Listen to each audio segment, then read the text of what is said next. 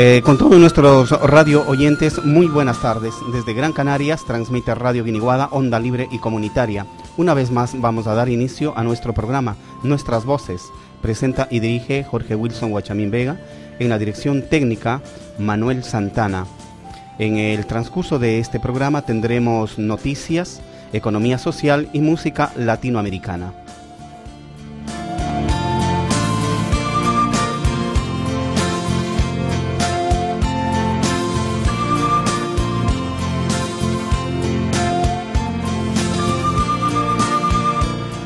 Nos están sintonizando en los 105.9 en frecuencia modulada. También nos pueden escuchar en internet a través de www.radioguiniguada.com.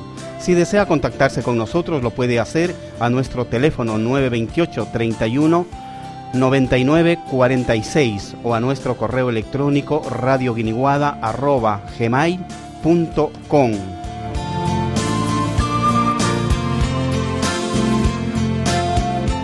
Nuestras Voces es un programa de radio que tiene como objetivo la defensa de los derechos humanos, la defensa del medio ambiente, la defensa de la naturaleza, a través de la participación de todas las organizaciones y personas que no tienen voz, pudiendo participar directamente y denunciar todo tipo de atropello, discriminación racial, en contra de la xenofobia, el racismo. Además, defendemos la firme convicción de que ningún ser humano es ilegal y que sí es ilegal aquella norma que nos convierte en extranjeros en un mundo donde las únicas fronteras deberían ser las naturales, ya que todos pertenecemos a una sola familia que nos hermana, la familia humana. Nos identificamos con el pensamiento del canario latinoamericano José Martí cuando dijo patria es humanidad. Nos quedamos escuchando un pequeño mm, disco, o gran disco mejor dicho, que titula Un hombre se levanta de Silvio Rodríguez.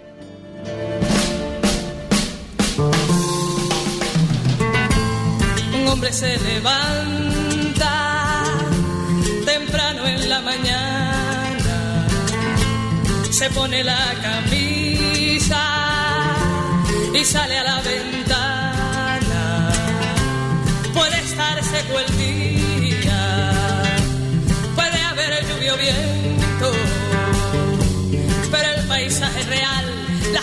Y su dolor no lo pueden tapar ni la lluvia ni el sol.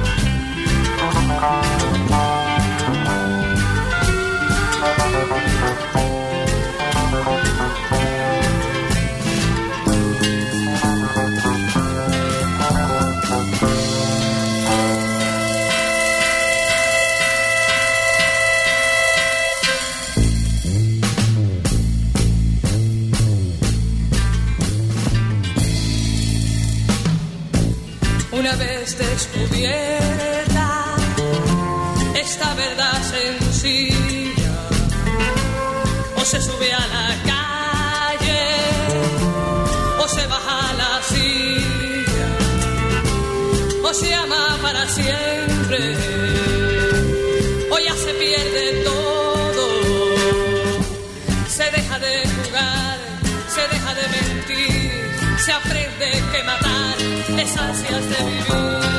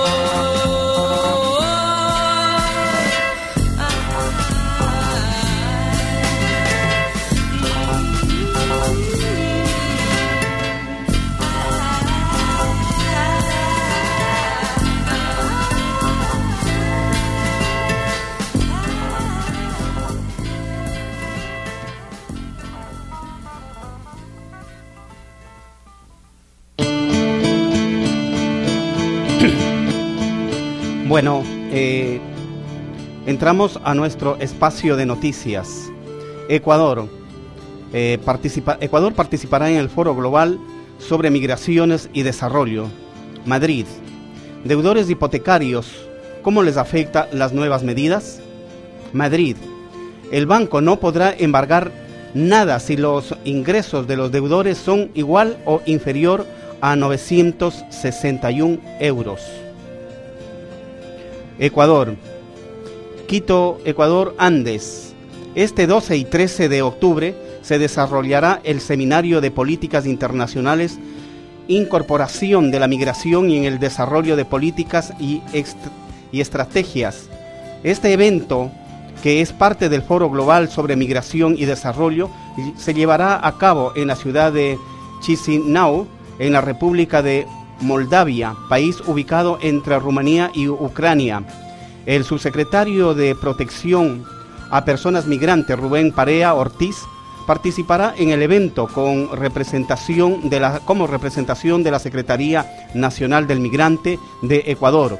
Parea desistirá en la, en la quinta sesión del tema que va a enfrentar los desafíos y oportunidades de los de las migraciones como parte de las estrategias sectoriales y empleo.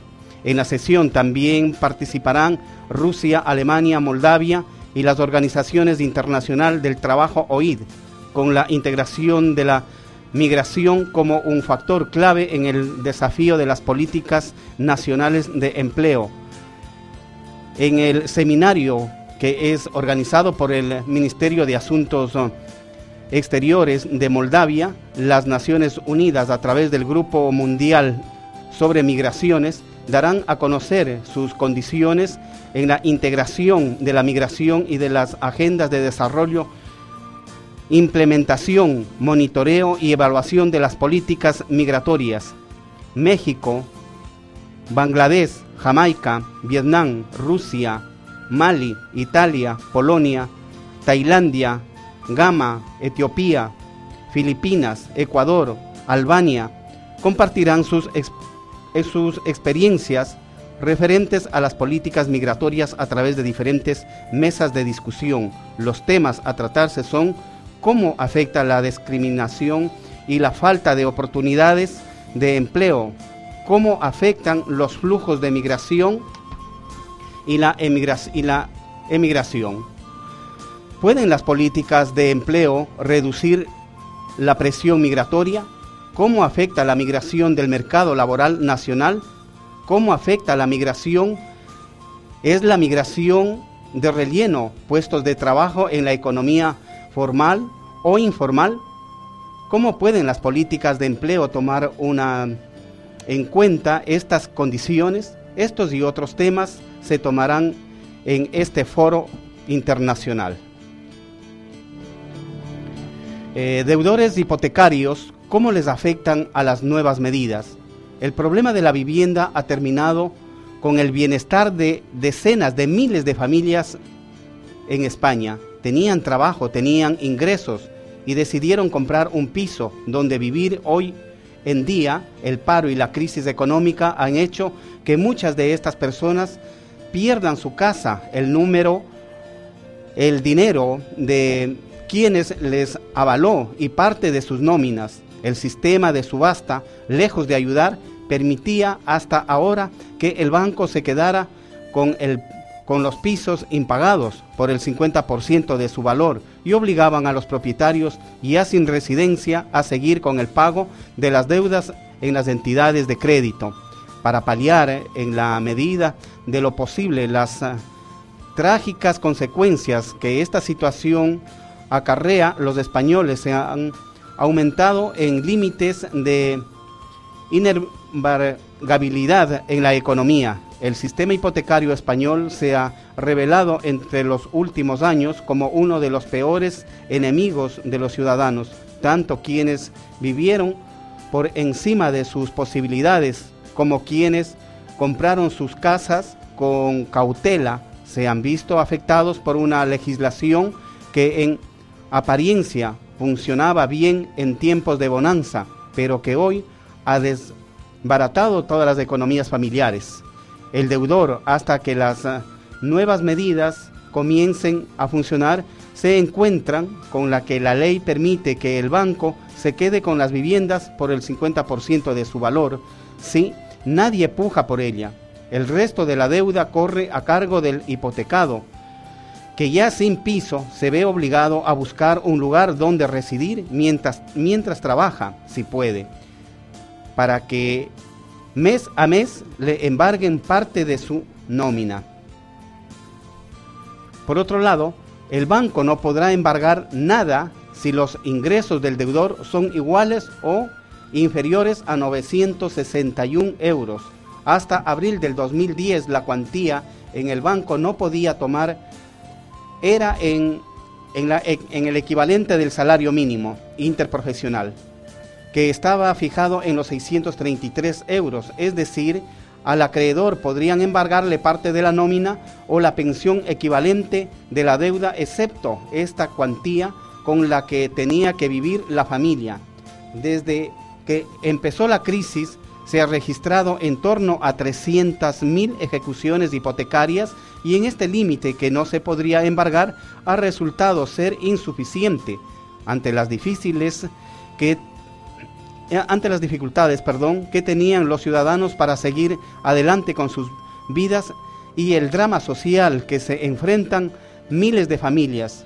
El umbral inembargable se modificó en abril del 2010 con lo que el salario que no podría quedarse en el banco pasó en ese momento al salario mínimo interprofesional, más del 10%, y quedó fijado en casi 700 euros. Además, se incrementa un 20% cuando hubiera personas a cargo del afectado que no tuviera ingresos. Pero de nuevo, este dinero no permitía a los ciudadanos afrontar los pagos ordinarios del día a día y ha sido necesario elevarlo en esta ocasión hasta los 961 euros. Esta cantidad permanecerá en la nómina de los trabajadores que hayan perdido su casa y no puedan hacer frente al pago de las hipotecas. Si una persona cobra 1.500 euros y el banco le reclama 1.000 euros mensuales, solo podrá obtener los 539 euros. En el caso en que el afectado sea mil eurista, la entidad acreedora solo podrá embargarle 39 euros al mes. No podrá quedarse con nada si los ingresos del deudor son iguales o inferiores a los 961 euros. Hasta aquí las noticias.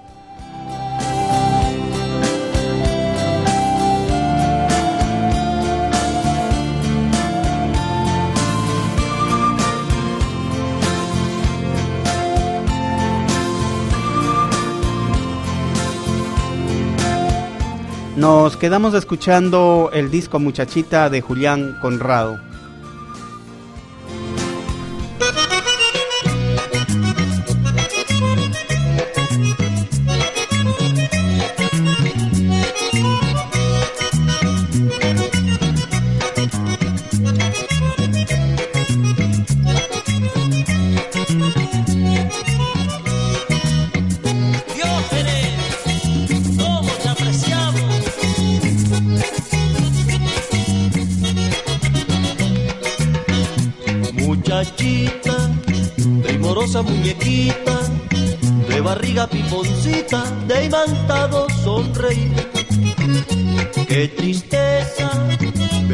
Ahí tan solita, siendo que esa criaturita ya está casi para venir. Me duele presentir que un sufrimiento taladra lo profundo de su ser. A veces su mirada veo perder en la sombra de un ayer más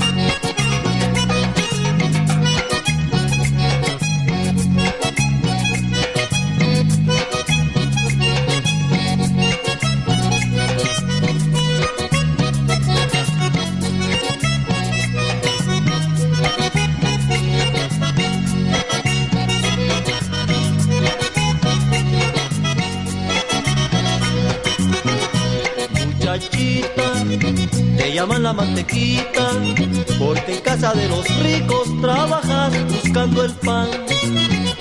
Tanto insulto, humilde provincianita, siempre, siempre calladita, algún día la pagarán. Apuesto a que ahora te echan a la calle, porque así no le sirves al patrón.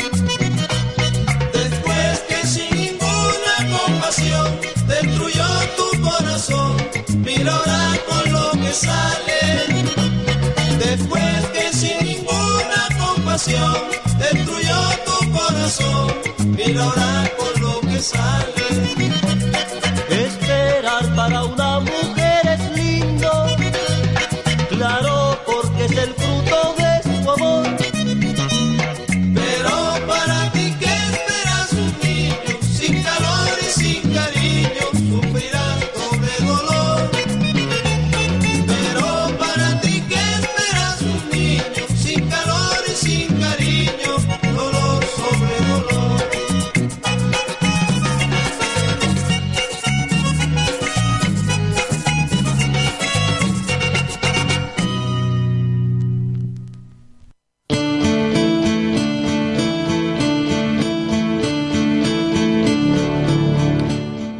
Quisiéramos eh, hacer eh, un pequeño análisis después de haber escuchado este disco de Julián Conrado, un análisis de estas noticias que yo creo que amerita especialmente sobre las deudas hipotecarias, pero sin embargo yo creo que es muy importante también hacer un análisis sobre la, inmigración, ya que la inmigración pues no es solamente eh, la inmigración, sino también la emigración.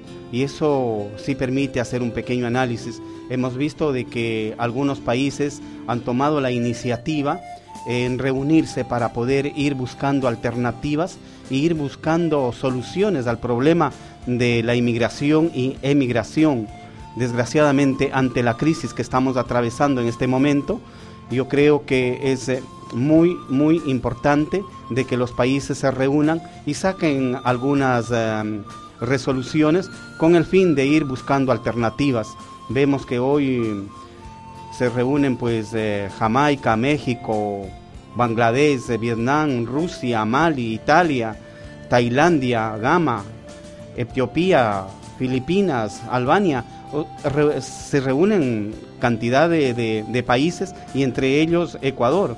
Me parece que Ecuador pues muy preocupado por la situación de migración ya que Ecuador fue en el año dos, 2001, do- eh, 2000, 1999 hubo una mm, salida de compatriotas a diferentes países. Y yo creo que esto permitió a que el gobierno de Ecuador creara el Ministerio de Migración y hoy lo tenemos que es el único, el único país que tiene el Ministerio de Migración y lo tiene distribuido en diferentes eh, partes del mundo, por decir, lo tenemos en Italia, lo tenemos aquí en España, lo tenemos también en Estados Unidos, en em, Francia, en algunos sitios eh, donde hay más emigración o inmigración eh, ecuatoriana.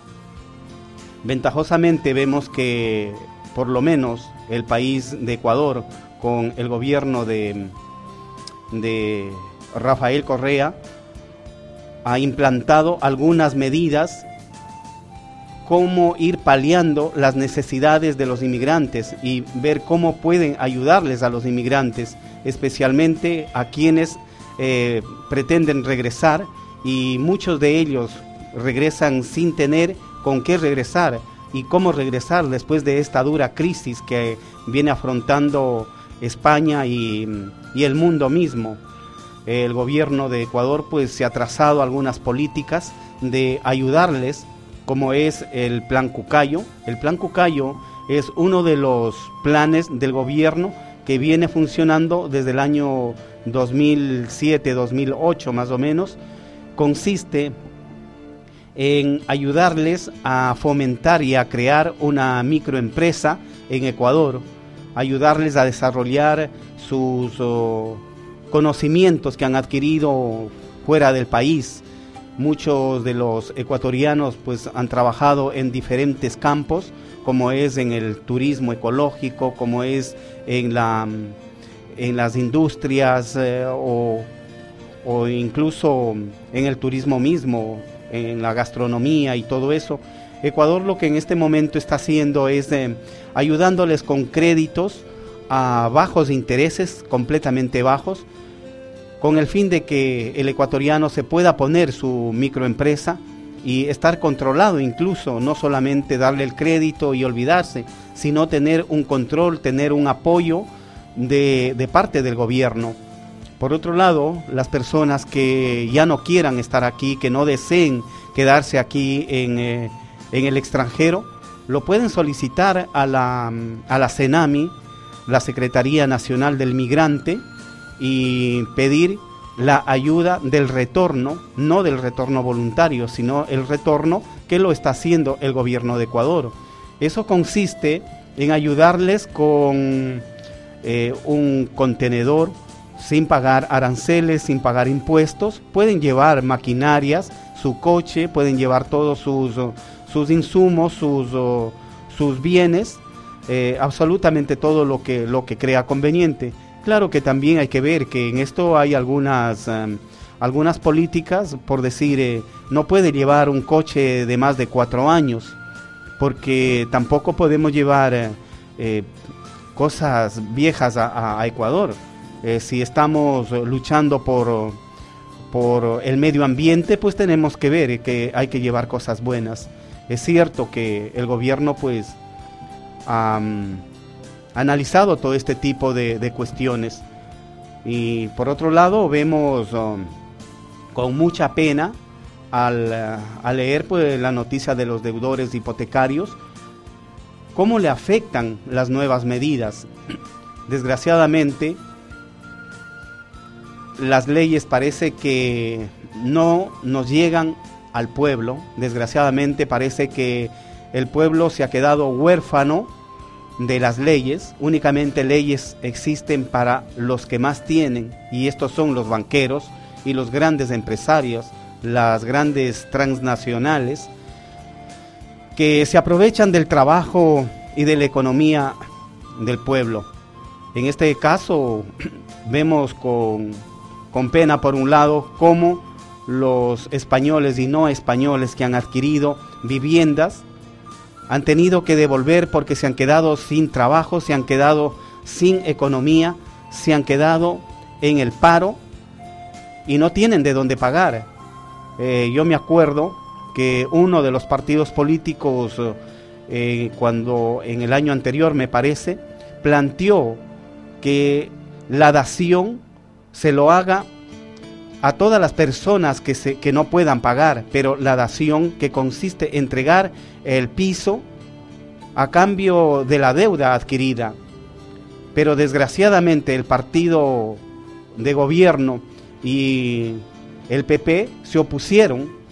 Indudablemente, claro que hay que analizar en esto porque corren muchos intereses y desgraciadamente la economía y la banca está controlada por estos dos oh, partidos desgraciadamente digo, porque el pueblo es el que tiene que pagar las consecuencias. Sin embargo, se ha conseguido algo que creo que es eh, no muy importante, pero por lo menos que viene a paliar la, economía del, del, pueblo, que viene a paliar la economía de los más necesitados. Cuando en el año del 2010 dice que estaba fijado en 633 euros la cantidad de que no se podía cobrar, no podían cobrar los bancos, pero esto se vio que no era muy, muy importante en vista de que se ha registrado en torno a 300 mil ejecuciones hipotecarias. Y este límite que se podría embargar ha resultado ser insuficiente ante las dificultades que tenían ah, los ciudadanos. Es por eso que se ha logrado hoy en, hoy en día a que si una persona cobra 1.500 euros en el banco, el banco únicamente podrá reclamarle los 530 9 euros. En el caso en, el que el, em, el cliente o deudor, se podría decir, cobraría mil euros, la, entidad bancaria únicamente eh, tendría que cobrar 39 euros, más no podría cobrar más de lo que ellos se pretenden. claro que a esto se, se, han opuesto los bancos. ¿Por qué? Porque no les interesa. Y no les interesa eh, el problema social, sino únicamente la economía que ellos eh, tienen que acaparar. Hoy por lo menos vemos que no nos podrán quitar de nuestras nóminas 961 euros. Claro, si en este caso hay algún padre de familia que tiene algunas cargas familiares, a esto se le incrementará eh, hasta el 20% de, de, su, de su sueldo, o sea, no se le podrá quitar. Yo creo que por lo menos es una noticia no muy halagadora, pero en algo, en algo, sí, creo que nos viene satisfaciendo. Yo creo que es muy importante de que de hoy en adelante vayamos tomando un poco de conciencia, de que vayamos tomando un poco de, de coraje y nos unamos con el fin de seguir luchando por este tipo de reivindicaciones, por este tipo de, de, lucha que se puede tener el pueblo contra los banqueros. Por otro lado, pues eh, quisiera manifestar de que Existen algunos oh, movimientos como 15M, donde también están planteando ellos a que la deuda se finiquite únicamente con la dación. Yo creo que debemos unirnos, debemos participar y este domingo, si no me equivoco, hay una marcha incluso aquí en Canarias por parte de, 15M por algunas reivindicaciones. Deberíamos apoyar, deberíamos participar en este tipo de eventos.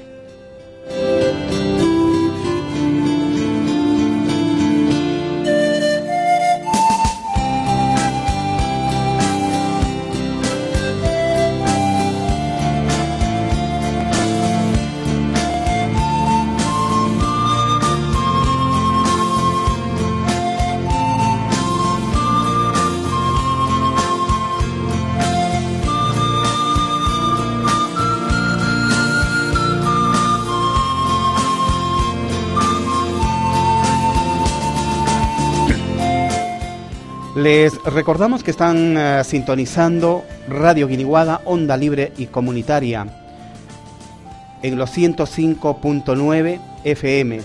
Únicamente quisiera eh, rectificar, em, había manifestado de que 15M eh, está convocando a una marcha, no es del día domingo, es del día sábado. El compañero técnico pues me ha manifestado que es del día sábado a las 6 de la tarde. El lugar eh, eh, me parece que es en San José. Bueno, demos paso a nuestro espacio de economía social. La semana anterior habíamos analizado algunos puntos, algunos temas y hoy pues entramos a la participación económica de los asociados. Los asociados contribuyen equitativamente a la formación del capital de su cooperativa y, a la, y lo administran democráticamente. Por lo general, al menos de una parte de ese capital es propiedad común de la cooperativa. Los asociados suelen recibir una compensación limitada si acaso alguna sobra el capital suscrito como condición para asociarse. Destinan los excedentes a todos o alguno de los siguientes fines. El desarrollo de las cooperativas mediante la constitución de reservas a las cuales una parte al menos debe ser indivisible. La distribución de, las, de los asociados en proporción a sus operaciones con las cooperativas y el apoyo a otras actividades aprobadas por las asociaciones. Esto quiero decir de que las asociaciones, eh, perdón, las cooperativas, tienen su economía donde tienen también que impulsar proyectos eh, cooperativas, cooperativos en apoyo a los sectores eh, poblacionales, o sea, al pueblo. Por otro lado, la autonomía e independencia. Las cooperativas son organizaciones autónomas de autoayuda administrativas por sus asociados. Si intervienen en acuerdos con otras organizaciones, incluidos los gobiernos, o captan capitales de fuentes externas, lo hacen en términos que aseguran el control por parte de, las, de los asociados y mantengan su autonomía cooperativa. O sea, esto quiere decir que si es que la cooperativa logra conseguir capital tal vez del gobierno o de otros sectores, lo hacen en los términos que aseguran el control. O sea, ellos tienen que controlar su capital. No lo controla el gobierno o las organizaciones que le apoyan con el capital, sino más bien lo controlan directamente las cooperativas. Claro que es eh, imprescindible y es necesario rendir cuentas ante esto. Por lo tanto, tendremos que hacer eh, balances y dar a conocer en qué se ha gastado ese dinero que ha sido apoyado hacia la cooperativa. Las cooperativas brindan educación y capacitación a sus asociados, representantes elegidos, funcionarios, empleados, de manera que pueden contribuir eficientemente al desarrollo de ellas, informan al público en general, particularmente a los jóvenes y a los líderes que opinan acerca de las naturalezas y de los beneficiarios de, la, de las cooperativas. Esto permite a que todas las, eh, cooperativas puedan tener eh, su mecanismo de educación donde el trabajador no se quede marginado únicamente en el puesto que entró a trabajar, sino más bien vaya surgiendo, vaya mm, subiendo paulatinamente de acuerdo a su autoeducación que va teniendo, ya que las cooperativas están en la obligación de educar y no solamente, como decía, al, al cooperado, sino también a la ciudadanía en general participar con los jóvenes, con los líderes de, la comunidad, involucrarles dentro del cooperativismo, dentro de la capacitación. Por otro lado, vemos también la cooperación entre las cooperativas. Las cooperativas sirven más eficientemente a sus asociados y fortalecen al movimiento cooperativo, trabajando mancomunadamente a través de estructuras locales, nacionales, regionales, eh, internacionales. Las cooperativas regularmente se apoyan entre sí. Las cooperativas se fortalecen entre ellas cuando trabajan mancomunadamente. Hay un dicho que dice, la unidad hace la fuerza. Y esto es lo que hacen las cooperativas.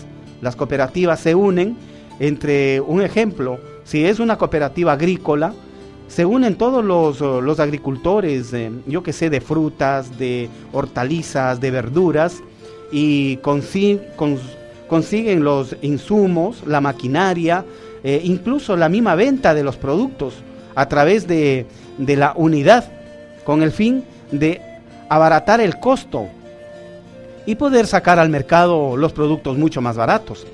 Y de la misma manera adquirir eh, los insumos y adquirir también la maquinaria a precios mucho más baratos, porque no es lo mismo comprar un tractor que comprar 15 o 20 tractores, o comprar un quintal de insumo que comprar unos 200 o 300 eh, quintales de, de insumo.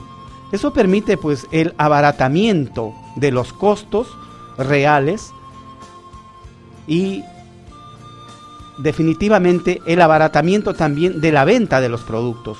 O sea, ahí viene la competencia.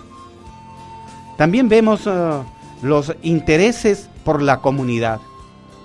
A la vez que atienden a las necesidades de sus asociados, las cooperativas trabajan en pro del desarrollo sustentable de sus eh, comunidades mediante políticas aprobadas por aquellos.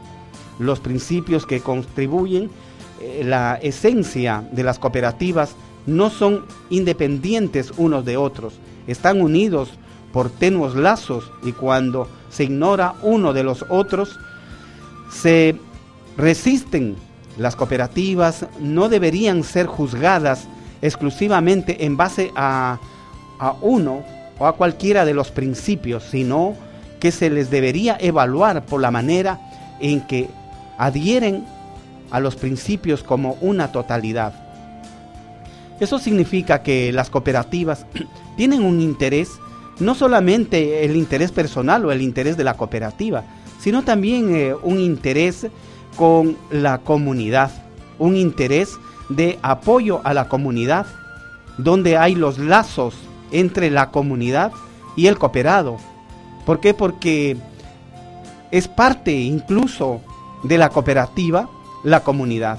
Las cooperativas no deberían ser juzgadas, dicen, exclusivamente en base a uno o a cualquiera de los principios, sino que se debería evaluar por la manera en que se adhiere a los principios como en su totalidad. O sea, vemos muy bien cómo se debe compartir, cómo se debe trabajar mancomunadamente. Los valores del cooperativismo, las cooperativas ah, se basan en valores de la autoayuda, autorresponsabilidad, democracia, igualdad, equidad, solidaridad y la tradición de los oh, fundadores los asociados de las cooperativas sostienen los valores éticos de honestidad, apertura, responsabilidad social y preocupación por demás. O sea, las cooperativas tienen que tener, o los cooperados, mejor dicho, tienen que tener los valores donde nos permitan ayudarnos entre nosotros, donde la autoayuda tiene que ser de nosotros mismos la responsabilidad tiene que salir de los cooperados. La democracia. En este caso de la democracia es muy importante hacer un análisis cuando en una empresa privada, en una empresa particular, en una compañía anónima o sociedad limitada, no hay democracia. Hay únicamente hay un gerente y un dueño. Y el que trabaja pues tiene que trabajar por un sueldo. En cambio, en una cooperativa la democracia, el voto o las decisiones que lo toman la cooperativa, lo toman absolutamente todos los socios. Hay una democracia donde hay mayoría. Si hay mayoría, se ejecuta cualquier decisión. Y si no hay mayoría, el que está en minoría se abstiene a las mayorías. O sea, la mayoría es la democracia. Hay igualdad. Dentro de, la, de las cooperativas, no hay uno que gana más o otro que gana menos. Indudablemente, tal vez de acuerdo a sus funciones o a su profesión, sí. Pero todos tienen la misma igualdad, todos tienen el mismo respeto, todos tienen eh, la, misma, mm, la misma decisión, todos tienen el mismo derecho. No porque yo soy antiguo, tengo más derecho. No como en, la, en, las empresas privadas, yo soy el dueño y yo tengo todo el derecho de hacer lo que yo quiera. No, en una cooperativa la igualdad es lo que prevalece. Todos tenemos el mismo derecho, todos los socios de la cooperativa son los dueños de la cooperativa, son dueños de, de los bienes de inmuebles, son también dueños de las responsabilidades que tienen con, con la cooperativa, y con el público en general. La solidaridad.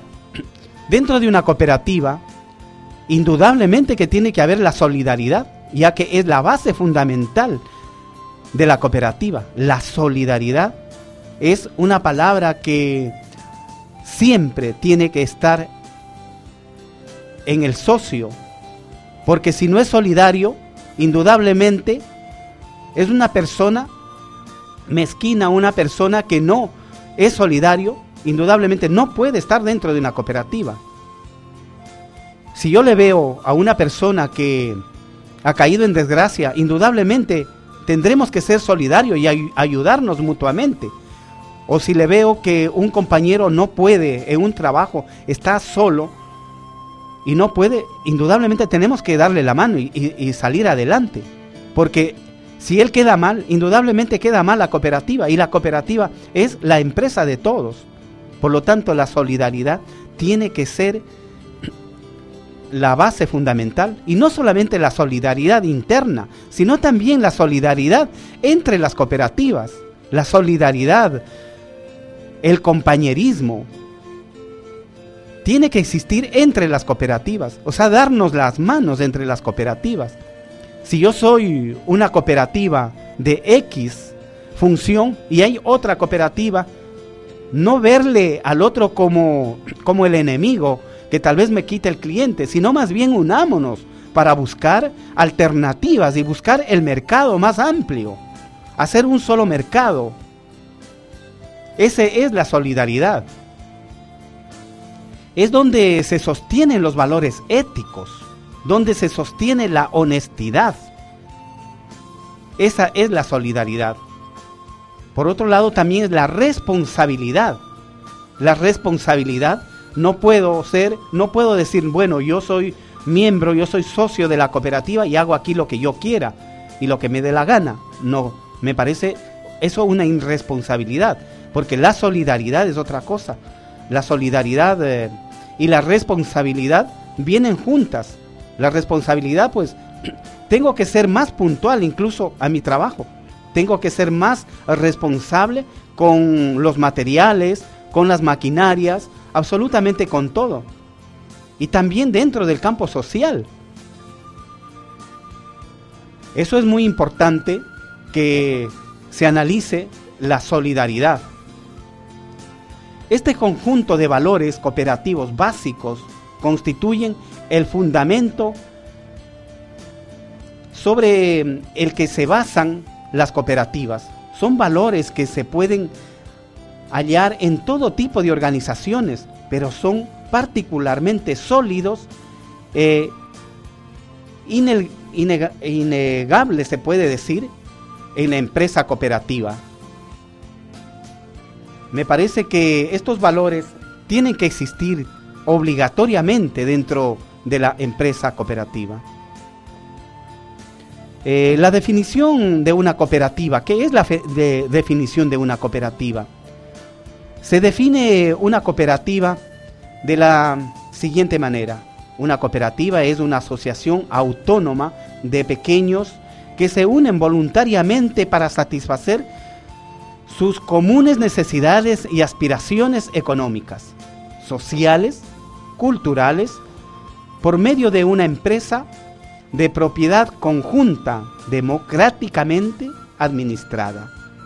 O sea, vemos, nos damos cuenta que la cooperativa es una asociación, es la unidad de personas que tienen el mismo problema, tienen las mismas necesidades, donde se unen con el fin de sacar adelante este tipo de situaciones.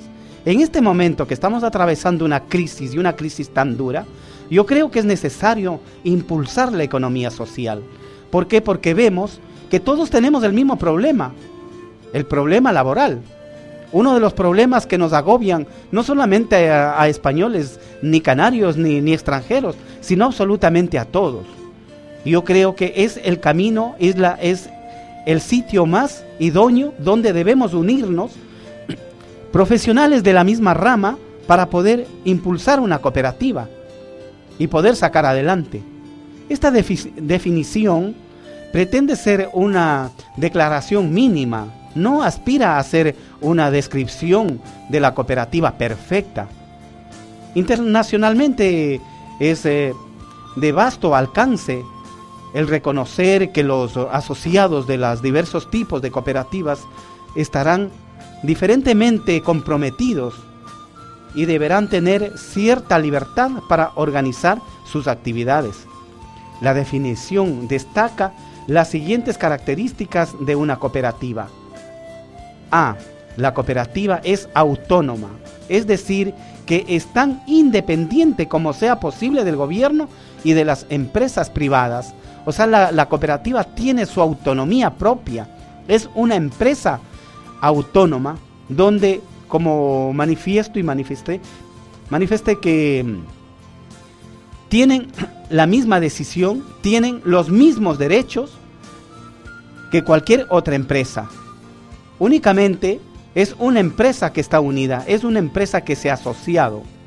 es una asociación de personas. Esto significa que las cooperativas tienen libertad para definir a las personas en cualquier forma legal que elijan. Muchas cooperativas primarias aceptan a personas jurídicas que en muchas jurisdicciones incluyen a sociedades eh, otorgándoles los mismos derechos que a cualquier otro asociado. Las cooperativas de seguros y tercer grado no primarias son por lo general cooperativas cuyos asociados son otras cooperativas. En otros casos serán las asociaciones quienes decidan qué manera desean que la cooperativa aborde este tema. Esto quiero decir que las cooperativas, por un lado, pues son autónomas y por otro lado, son una asociación de personas. Que no solamente es necesario unirse entre, entre, entre personas, sino también unir a otro tipo de, cooperativas, o sea, a otro tipo de, organismos jurídicos, que pueden ser, eh, yo qué sé, una cooperativa de crédito, una cooperativa de transporte, eh, una cooperativa de insumos, unirse entre, entre cooperativas. Por otro lado vemos uh, las personas que se han unido voluntariamente a una cooperativa no deberán ser, no, no puede ser obligatorio, no es obligatorio, o sea, no los obligan. Los asociados deberán tener la libertad dentro de los propósitos y recursos de la cooperativa de unirse a ellas o de abandonarlas. En cualquier momento, el socio, si no está a gusto, no se siente contento dentro de la cooperativa, puede retirarse. Nadie le obliga a quedarse dentro de la cooperativa. De la misma manera, tiene la libertad, como tuvo la libertad de entrar, tiene también la libertad de, poder salir. Y para terminar, los asociados de una cooperativa satisfacen sus comunes necesidades económicas, sociales, culturales. Esta parte de la definición destaca que son las, los asociados quienes organizan sus cooperativas para sus asociados. Las necesidades de los asociados pueden ser singulares, limitadas, pueden ser variadas, sociales y culturales o puramente económicas, pero cualquiera sean las necesidades, su satisfacción constituye el objetivo central que determina la existencia de las cooperativas. Hasta aquí hemos llegado el día de hoy con economía social. La próxima semana eh, seguiremos analizando parte del mismo tema, ya que es muy intenso, muy grande este tema donde debemos seguir analizando. Nos quedamos escuchando si es que nuestro compañero pues nos ayuda con algún disco.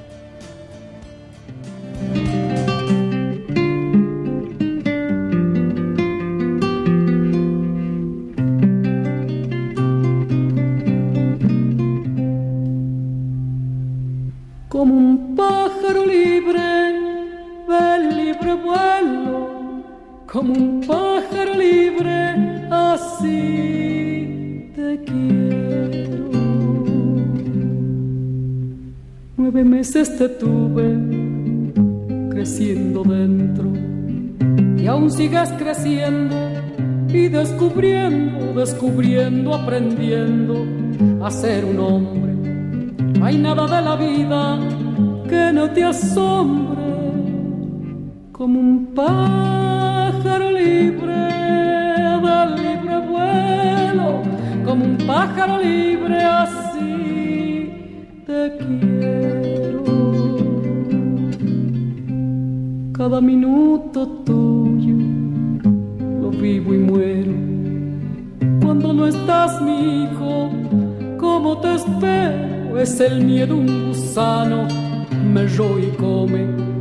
Apenas abro un diario, busco tu nombre, como un pájaro libre, libre vuelo, como un pájaro libre así te quiero. Muero todos los días, pero te digo, hay que andar tras la vida como un mendigo. El mundo está en tus manos, puedes cambiarlo cada vez el camino es menos largo, como un pájaro libre, libre vuelo, como un pájaro libre así.